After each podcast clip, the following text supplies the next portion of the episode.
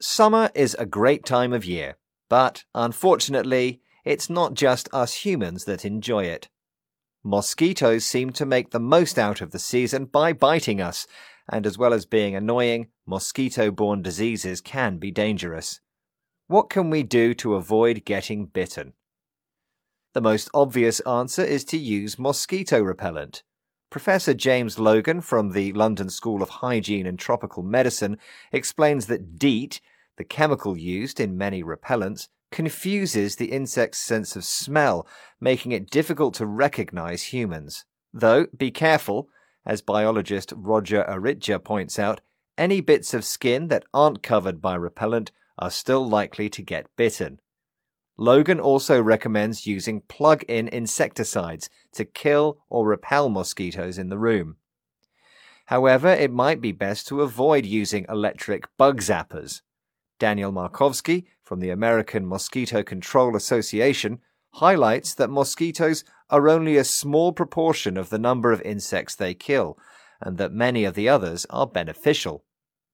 Clothing is another consideration that affects whether mosquitoes choose to attack us. Amy Glover, writing in the Huffington Post, tells us that dark colours attract mosquitoes.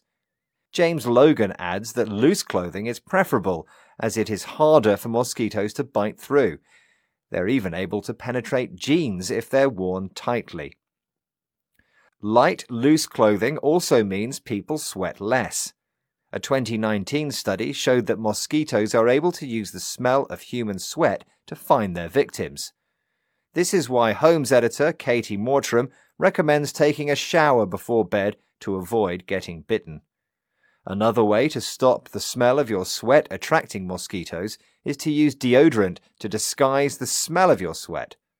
Maisie Volans, a researcher into mosquito ecology, points out that a compound found in deodorants has been shown to stop mosquitoes landing on the skin.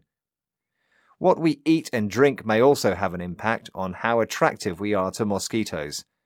Volans mentions two studies that found drinking beer and eating bananas can make people more attractive to mosquitoes.